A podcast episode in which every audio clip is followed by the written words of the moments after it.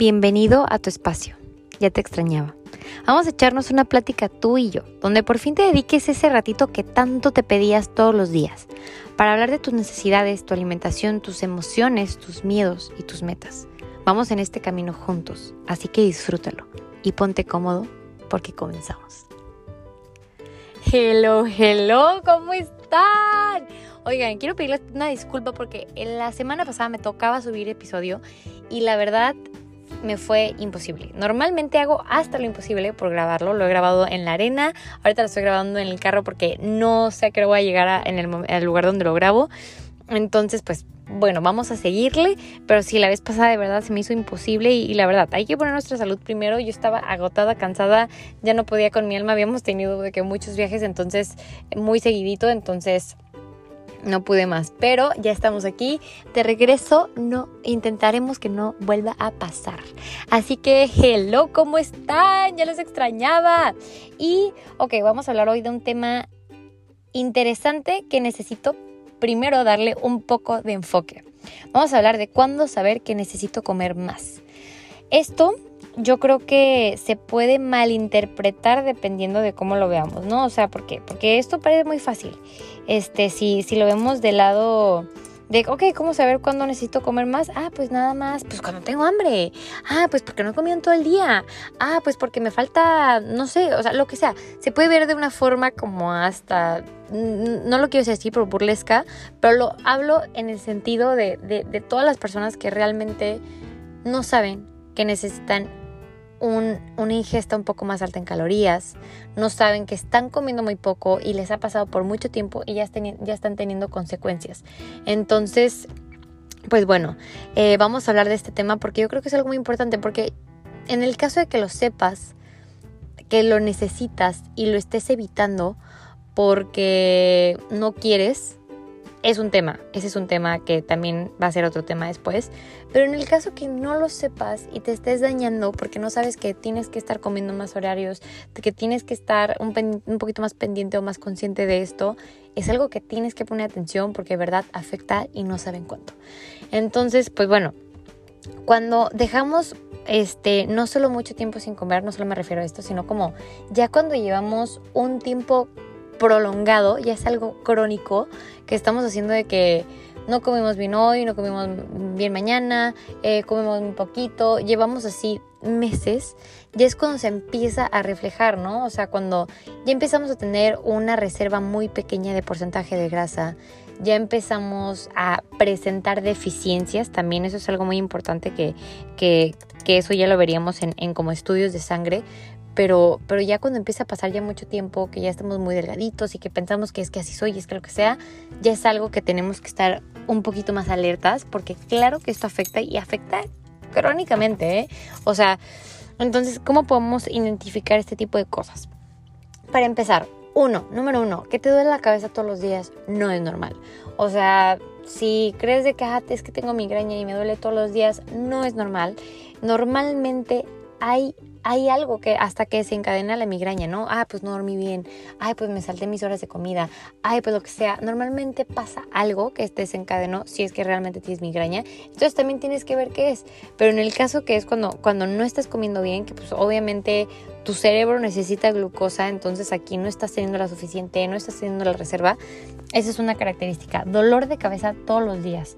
De verdad, creo que yo les había contado que cuando recién empecé mi mi consultorio, pues la verdad como toda este recién emprendedora me clavé muchísimo en, las horas de consulta en cuestión de trabajar, trabajar, trabajar y mientras más trabaje mejor lo hago y, y mientras más me mate trabajando soy mejor, o sea, eso pensaba, ¿no? Y, y, hora tras hora tras hora y, me decían como que, oye, pues es que tienes que darte tiempo para comer y yo, no, no, no, es que tengo que trabajar y yo sé, lo dices como nutróloga, ¿cómo hacías eso? Pero, ¿sabes? A veces hasta esas cosas te hacen más empatía con tus pacientes, ¿no? Ahora si un paciente me dice, oye, es que trabajo mucho, ok, ¿sabes qué? Mira, yo le hice así, a mí me funcionó esto, ya no es nada más un ejemplo que le vas a dar de que, ah, pues haz esto como si fuera tan fácil, ya le estás diciendo en tu, en tu experiencia, ¿no? Entonces a mí me pasó muchísimo eso y de verdad yo creo que me pasó un año, o sea, yo creo, yo creo que fue todo el primer año en el que tardé en darme cuenta en lo malo que estaba haciendo, este con tal de estar ahí en el consultorio metida todo el día y con tal de salir y irme a otra cosa de trabajo. Entonces a mí me empezó a pasar de, esto, ¿no? O sea, de dolor de cabeza todos los días. Y yo decía, es migraña. Y luego me di cuenta de que, ok, ya cuando empecé a comer bien, que fue después que esto ahorita les, les cuento, eh, me di cuenta, ok, no era migraña, era deficiencias. Entonces, esto es una cosa. Falta de concentración. Ese es otro punto súper importante. Tu cerebro se alimenta por medio de carbohidratos. Este, yo recuerdo que una vez tuve un examen súper importante y, y, era como lo primero que nos habían dicho en la escuela y yo ahí voy a llevarme todas las cosas que tengan azúcar para el examen. Digo, tampoco es tan exagerado, pero en ese momento yo pues no, no toda la información y me llevé de que todas las cosas porque yo dije, es que así no me así me voy a aprender todo más fácil, pero error, ¿no? Pero digo, a lo que voy con esto, sí, sí, los carbohidratos son el alimento de tu cerebro. Entonces, obviamente, si ya traes este ya pasaron muchas horas, no traes una reserva, ya traes hipoglucemia. Hipoglucemia nos vamos a algo de 67, 68 de, de glucosa y, en horario ya en la tarde, ¿no? Eso estamos hablando. Tal vez a veces no te vas a medir la glucosa, pero ¿cómo te das cuenta que tienes la glucosa baja, que tienes una hipoglucemia?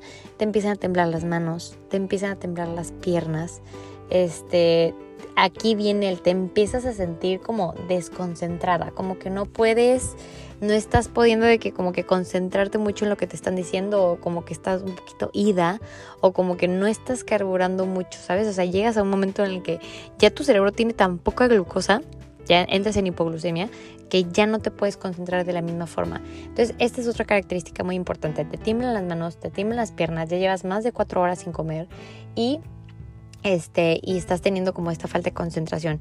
Y claro, a veces se te pueden pasar de que tres horas sin comer, cuatro horas sin comer, y no te va a pasar esto. Pero si te pasa esto es porque realmente no hay una reserva. O sea, no hay una reserva y eso es algo que ya tienes que checar también.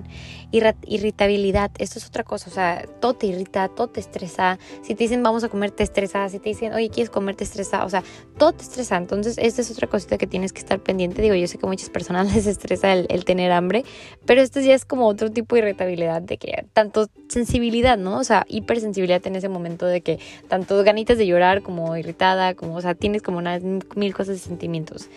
Este, otra cosa, problemas digestivos como colitis y gastritis. ¿Por qué? Porque cuando tienes gastritis también es porque tienes mucha producción de ácidos gástricos. Entonces, en este caso, pues imagínate, ya pasaste horas sin comer, este, no tienes nada en el estomaguito, entonces empiezas a tener gastritis y luego se te empieza a inflamar el estómago, entonces también tienes colitis y empiezas a tener problemas digestivos uno tras otro. O sea, primero gastritis, luego colitis y así te empieza a pasar. Eso es otra cosa que tienes que checar. O sea, no es normal que tengas colitis todos los días. Y si tienes, ojo, ya sea por esa o por otra razón, hay que checar cuál es la razón y hay que eliminarla. O sea, porque no es sano. Y acuérdense, inflamación crónica daña a largo plazo. O sea, digo, no, no quiero asustarlos, pero digo, así empiezan muchas enfermedades porque ya es algo crónico y es cuando se ve afectado el órgano. Entonces, pues bueno, esta es otra característica. Problemas digestivos. Bajo sistema inmune. ¿Cómo me puedo dar cuenta que tengo bajo sistema inmune? Aparte de la típica gripita, la gargantita, me duele, esto, aftas. Aftas de verdad es un alerta, es una alerta. O sea, si empiezas a tener de que, ay, me salió una afta y luego me salió otra y luego me salió otra. O sea, te pueden salir que tres en una semana y luego se te quitan y a las dos semanas otra vez tienes otras tres. O sea, si ya te empieza a pasar esto y es algo como recurrente y es algo frecuente, ojo, o sea, no es normal este tipo de cosas tampoco, que te salgan aftas cada ratito. Ay, es que me mordí, es que esto. No o sea, si te están saliendo aftas muy seguido y muchas en un momento corto, esto tiene que ver con un sistema inmune bajo. Entonces, aquí hay que tener cuidado también. Y, no es nada más, ah, pues bueno, eh, como a mis horas. O sea, es comer a tus horas, pero es comer equilibrado, ¿no? Proteína, grasas, carbohidratos, no tenerle miedo como a estos macronutrientes. Y, y, si necesitas suplementarte, suplementarte, porque tal vez traes deficiencia, ¿no?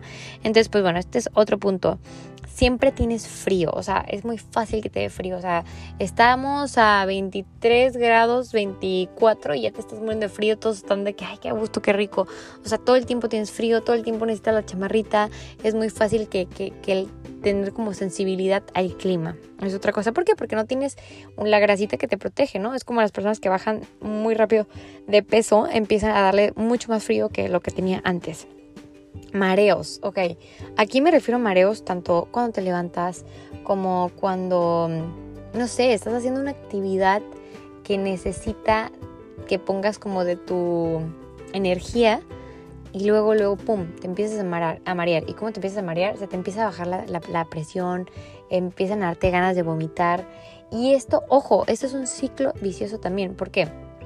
Porque primero se te baja la glucosa. Luego con la glucosa se te baja la presión.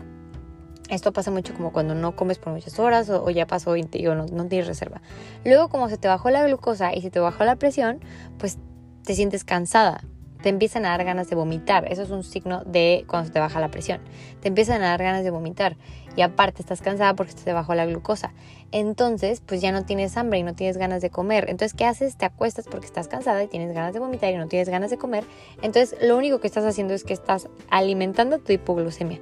¿Sabes? Entonces, en estos casos, aunque si se te baja la glucosa, se te baja la presión, obligarte a comer, o sea, tú solita, ¿no? O sea, tú solita o tú solito obligarte a comer porque lo que necesitas es eso, o sea, es, es una reacción del cuerpo que se siente como ganas de vomitar, como mareo, como todo esto, pero tienes que comer.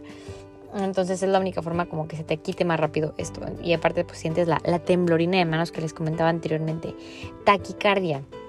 Taquicardia es otra, otra característica muy frecuente. ¿Por qué?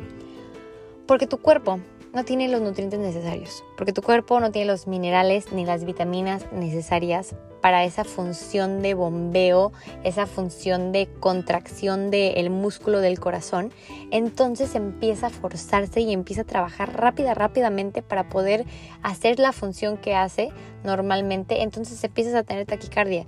Esa es otra cosa que normalmente te, da cuando, cuando ya estás en esas de, que se te baja la glucosa, se te baja la presión, este, has comido súper poquito, eh, ya llevas un tiempo largo así, te empiezan a dar taquicardias frecuentes en estos, en estos lapsos de momentos en los que te empiezas sentir mal. Eso tampoco es normal, aunque ya lleves un tiempo que te esté pasando, no es normal. Este, hipotensión era lo que les comentaba, hipoglucemia y claro, la parte que también tienen que ver, deficiencias, pero ya estamos hablando de deficiencias tanto que se les caiga mucho el cabello, que son signos y síntomas que podemos ver a, simple vista, y ahorita les voy a comentar también ya de, laboratorio, ¿no? Que se les caiga mucho el cabello, lo de las aftas era otra cosa como ver una deficiencia, este, o sistema inmune bajo, em, que tengan como ya muy resequita la piel, o sea, que tanto deficiencia de, hidratarte o tanto deficiencia como de nutrientes, ¿no? Entonces, en características así podemos ver también deficiencias, pero ahora hablando de laboratorios, todas las personas yo creo que se tienen que hacer estudios de sangre mínimo una vez al año. porque Para ver si estás bien de, hemoglobina, si estás bien de, de, glóbulos blancos, glóbulos rojos, o sea, de todo esto. Si no traes deficiencia de vitamina D3, si no traes ningún problema tiroideo, hormonal, también por cuestión de deficiencia puedes alterar este la TSH, o sea, por cuestión de deficiencia de zinc, este y que no te diste cuenta que tienes deficiencia, no, te suplementaste, entonces puedes alterar un poquito ahí la parte tiroidea y esto también puede afectar. Entonces hay muchas características que se pueden ver reflejadas en estudios de sangre este, al, al, al disminuir tu, tu ingesta de una forma crónica, ¿no? O sea, como les decía, como la parte de, de, la em, de la parte tiroidea, la parte de anemia, la parte de la cobalamina, que es otro estudio que se pueden hacer para ver cómo andan de la B12. También si traen la B12 baja, pues se van a sentir súper cansados.